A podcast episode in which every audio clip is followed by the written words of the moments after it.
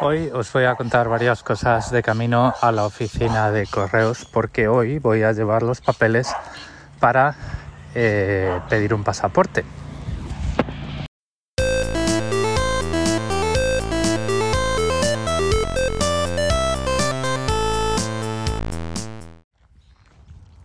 Bueno, si recordáis, el, el 3 de noviembre os contaba que ya tenía la nacionalidad australiana, había ido a la ceremonia de, no sé, prometer lealtad, digamos, al, al, país y al pueblo australiano, que había sido el 2 de noviembre.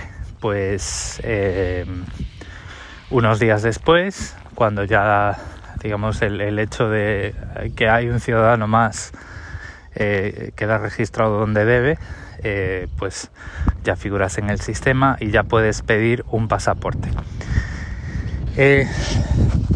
Conozco gente, o sea, amigos míos eh, siguen o, me sugieren que hay una confusión entre ser ciudadano y, tener un pasaporte. Em, no me refiero a ningún podcaster, me refiero más bien pues a, a, grupos de WhatsApp en los que en los que estoy, que sigo manteniendo contacto con, con amigos de España y siguen ah, vas a tener un pasaporte, vas a ser, vas a tener la doble nacionalidad. Y, yo ya les digo, no, o sea, yo la doble nacionalidad ya la tengo desde hace un tiempo. El, pasaporte es simplemente un documento que te permite entrar al país libremente y que representa, eh, pues representa tu nacionalidad. y ya está y bueno pues en, ese mismo en ese mismo documento es donde pues tú pones los visados de entrada para otros países y es que es así el, pasaporte eh, o sea yo ya soy ciudadano a todos los efectos además ya estoy inscrito en el censo electoral para las próximas elecciones que me parece que son en otoño de 2023 es decir abril me parece que son abril o mayo y mm, y ya está, yo no tengo que hacer nada más a no ser que eh, eh, vaya a salir del país. Y eh, al salir del país, o sea, salir del país siempre puede salir, pero para volver pues necesitas un pasaporte. Entonces, pues lo voy a pedir hoy.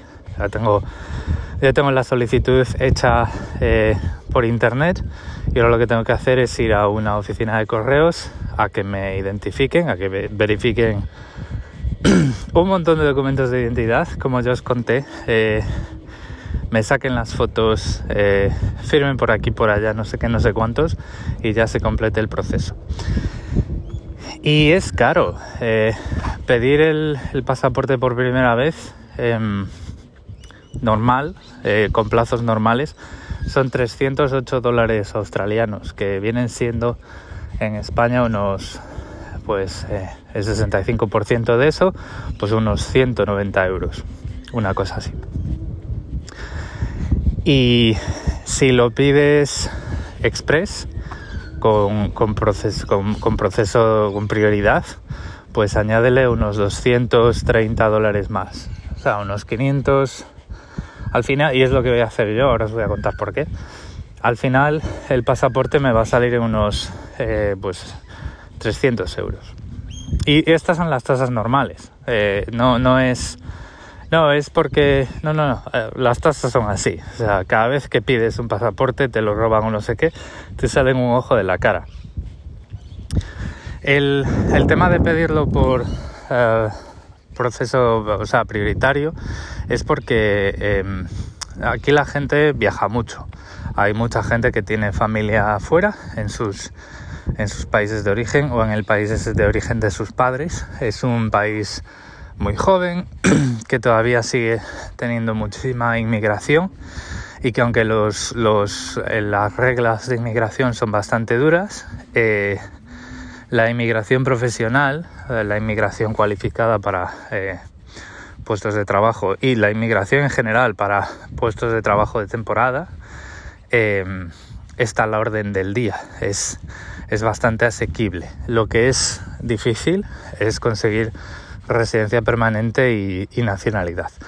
Aquí, por ejemplo, hay muchos, muchos em, ciudadanos de las islas del Pacífico que vienen a Australia eh, a trabajar el campo. eh, porque no hay, no hay suficiente mano de obra eh, aquí, ¿vale? Y eso pues les va dando puntos de residencia y luego, bueno, pues siempre pueden, tienen diferentes vías para, mm, para, bueno, pues acceder, pues ya os digo, a residencias permanentes o a o a ciudadanías. Es más lento, pues lógicamente, que si vienes y estás cuatro años trabajando eh, sin irte, ¿no? Sin, sin ser trabajos de temporada. Pero por esas razones, pues hay mucha gente que durante la pandemia eh, se quedó, entre comillas, encerrada, como fue mi caso, y gente que pudiendo renovar el pasaporte durante la pandemia, porque ya eran ciudadanos, no lo hicieron y ahora pues eh, digamos que las oficinas de pasaporte del gobierno australiano están renovando cientos de miles de pasaportes al mes. Y eso lo que hace es que hay una cola bastante grande y yo conozco por ejemplo gente en el gente del trabajo que quisieron sacar el pasaporte para sus hijos para ir a Europa a visitar a su familia estuvieron esperando más de nueve meses por un pasaporte. Entonces, yo lo que voy a hacer es, eh, a ver, claro, si tienes una emergencia, eh, te lo hacen en el momento, como en todas partes, con, su debida tasa, pero eh, pues yo prefiero tenerlo ya cuanto antes, prefiero pagar ese plus, porque si yo tengo una emergencia por la que tengo que viajar a España, pues no voy a tener la cabeza como para andarme con papeleos. Entonces, pues yo ya he esperado suficiente.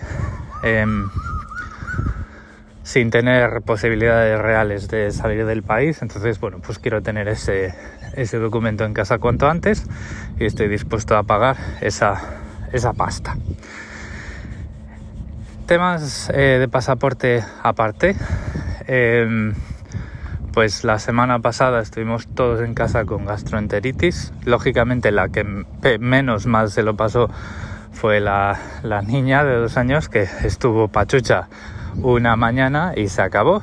Y luego pues su madre y yo estuvimos eh, pues eh, una semana reptando malamente por la vida y comiendo arroz blanco y poco más.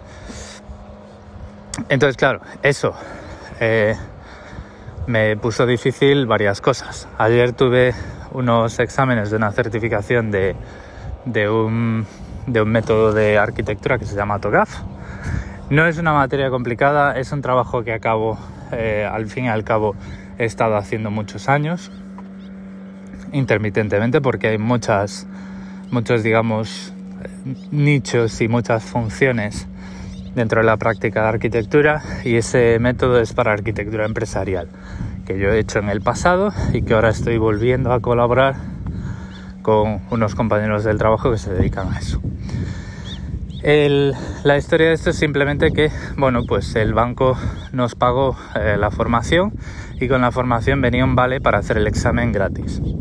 Es una formación cara, eh, es una formación que cuesta pues sus...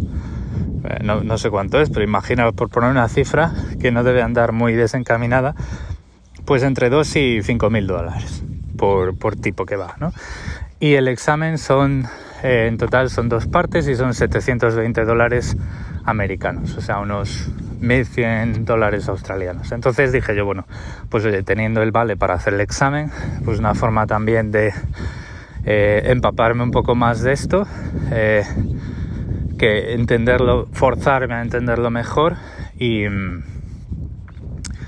y ya está, y pasar el examen. La certificación no es algo que me haga falta para trabajar y no es algo que, ah, salvo organismos muy oficiales como determinados sectores del gobierno en el que siendo ciudadano australiano ya podría trabajar, no te lo pide. Pero bueno, pues es, es un valor añadido, ¿no? La cuestión, como ya os digo, era decir, oye, pues ya que hemos hecho esta formación, pues vamos a eh, asegurarnos de que lo hemos entendido todo bien y que hemos fijado los conceptos tal y como los explican en esta materia, porque ya os digo, es, un trabajo que yo ya sé hacer y ya he hecho. Lo que pasa que, bueno, pues esa forma es una forma con unos determinados estándares de, de calidad y de formalidad que tiene su propia terminología y sus propias sus propios procesos, sus propias cadencias Y bueno, pues eso, imaginaos, ¿no? Las, la semana antes del examen, estudiando eh, sin haber comido, bajo de azúcar, eh, con la barriga rara para aquí, rara para allá, con unos niveles de energía muy bajos y una niña de dos años con unos niveles de energía muy altos, pues una semana que no fue lo más, lo más agradable, eh, digamos. Ayer hice el examen, lo aprobé, eso ya está hecho, ya no hay eh, gastroenteritis por ningún lado y bueno, pues ya se vuelve más o menos a una normalidad. Hay un tema que eh, volvió a estar encima de la mesa para mí con este examen y es que no te permiten entrar en el centro de exámenes o en, digamos, en el examen con ningún dispositivo conectado. Eh, entonces, pues ni móviles, ni smartwatches, ni eh, ni siquiera, eh, ya procurados en salud te dan una bandejita donde tienes que poner todo, todo lo que llevas en los bolsillos antes de entrar a la sala del examen, te lo meten en una taquilla y te dan la llave a ti. Yo dije yo, bueno, pues a lo mejor, como no sabía que me iban a hacer quitar el reloj, lo que hice fue quitarme el Apple Watch, que sabéis que tengo, un Apple Watch Series 6 con LTE, con el que estoy muy contento porque, ya os digo, ¿no? Recordad esa historia, vas a la playa, vas a la piscina con la niña o tú solo, pues mira, te puedes dejar el móvil en casa, puedes hacer todas esas actividades con el reloj. Se va a rayar, pero los relojes están para usarlos. Em, y si te pasa algo o si tienes que decirle algo a alguien, pues lo tienes conectado y está guay. Eh, le saco mucho partido. Pero, os digo, me saqué el reloj, abrí eh, mi, eh, mis eh, tubitos donde tengo los relojes todos digamos ajustados a unas gomas espumas y donde tengo pues mis donde pues, viajo los, los, meto para viajar con ellos. Y saqué uno de mi, reloj favorito que me compré en 2009 que es un reloj mecánico.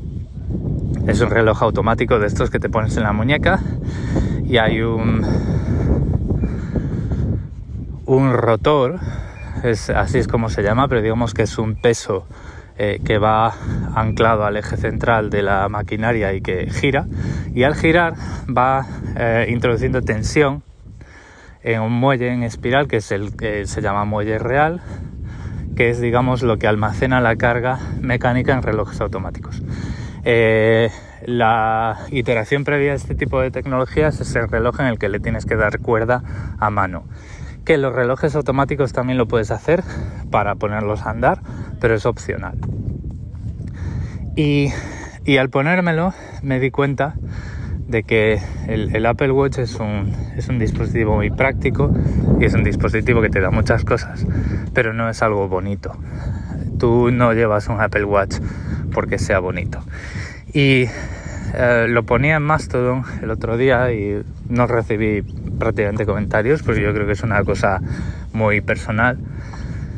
Te decía eso que eh, al ponerme este reloj y ver la hora, cada vez que veo la hora, pues me hace un poquito feliz, porque es, bonito, es, es, bonito. Y esa reflexión me llevó a o sea, yo a partir de ahora ya pues voy a empezar a alternar el Apple Watch. No es, una cosa que voy a llevar todos los días porque, a ver, es que, eh, dicho en pocas palabras, yo lo miro y no es bonito, no me gusta. No es un complemento eh, que te pongas en, en una determinada ocasión.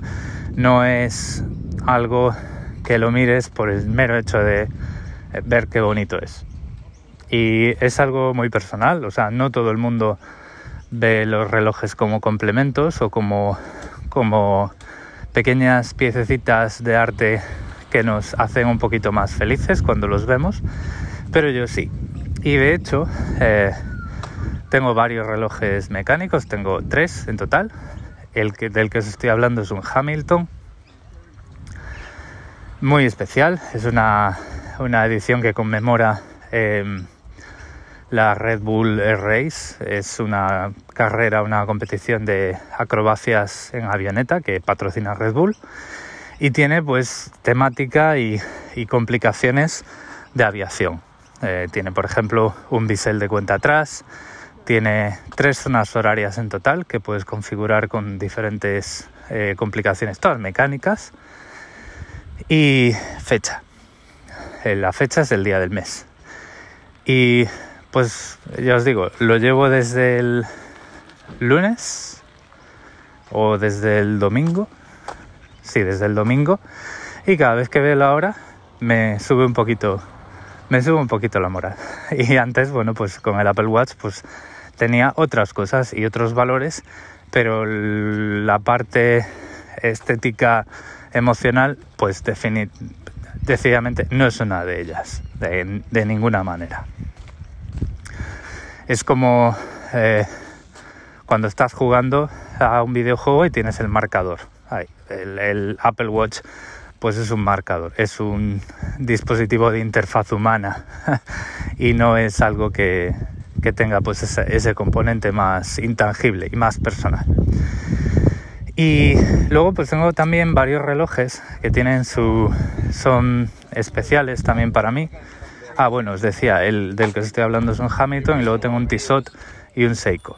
Cada uno pues tiene su su estética determinada, tiene eh, sus motivos. Por ejemplo, el Tissot es un, es un reloj que está, tiene motivaciones de automovilismo y de hecho es una serie de Tissot que se llama PRS que tiene muchos, muchos años, tiene muchas décadas. Y la versión de finales de los 70 es el reloj que lleva Michael Knight en el episodio piloto del coche fantástico. Ahí es la, digamos, la herencia de ese reloj. Eh, y el, Seiko, pues es un Seiko 5 deportivo que tiene pues también sus, eh, sus motivaciones, es más orientado a la exploración y tiene un bisel de cuenta atrás y un bisel interno de brújula. ¿Qué diréis vosotros? Brújula, sí, brújula. Lo, una brújula que ajustas cuando ves cómo crece el musgo en un árbol, la ajustas manualmente y pues de árbol en árbol o de, punto a punto, pues la vas ajustando manualmente eh, si no tienes una brújula magnética. Son cosas que, bueno, pues te pueden interesar más o menos, pero hacen, le dan cierta estética a cada reloj. Y luego, pues ya os digo, tengo otros relojes de, cuarzo, de pila, que mm, me gustan mucho también, pero que no tienen pila. Entonces, uno de los regalos que me he hecho por Navidad ha sido, pues por fin, las herramientas que necesito para poder abrir cajas y cambiar pilas, para empezar. Y algún día quizá haré mi propio mantenimiento a los relojes automáticos desmontando eh, las maquinarias como hay que hacerlo para poder limpiarlos y ponerle los aceites que le tienes que poner cada cierto tiempo. Que es curioso porque em, sabes cuando tienes que limpiar un reloj automático cuando adelanta mucho. Dependiendo de la maquinaria, por ejemplo, los que yo tengo normalmente si adelantan más de 6 minutos al mes, eso quiere decir que están sucios. Eh, partiendo de unas condiciones de ajuste. ¿no? O sea, tú los ajustas. Normalmente un reloj automático nunca es exacto, pero eh, se mueve dentro de unos parámetros de más, menos, pues cuando recién ajustados puede estar más, menos un minuto al mes. A lo largo de la vida de los aceites que llevan internamente, pues se van degradando. Eh, los relojes que no son estancos, el aire se va ensuciando, va perdiendo calidad y esos aceites se van eh, endureciendo. Y cuando el aceite de una maquinaria de un reloj automático se endurece, el reloj empieza a adelantar. Cuando adelanta, depende de los parámetros de tu maquinaria, más de una cantidad de minutos al mes, es cuando pues lo tienes que, enviar a, limpiar, enviar a hacer el servicio. Si no lo puedes hacer tú y hacerlo tú es algo que pues lógicamente no todo el mundo sabe hacer y que a mí probablemente algún día me gustaría saber hacer por el hecho de, bueno, pues pues ya sabéis cómo soy, ¿no? Cuando te gustan cosas y te apetece meter la cabeza en ellas, pues eh, te gusta llegar hasta ciertos, hasta ciertos puntos y eso es un punto en el que a mí me gustaría llegar. Lo voy a dejar aquí en este episodio eh, de miscelánea, en este episodio de, bueno, pues una, una afición, una parte de mis, de mis curiosidades fuera de la eh, tecnología digital, porque al final eh, los relojes automáticos tienen mucha tecnología mecánica dentro, em, que probablemente no, no conocíais, del que no había hablado al menos en este podcast. Espero que os haya resultado curioso, cuando menos. Y recordad que en las notas del episodio tenéis todos mis medios de contacto. Y un saludo.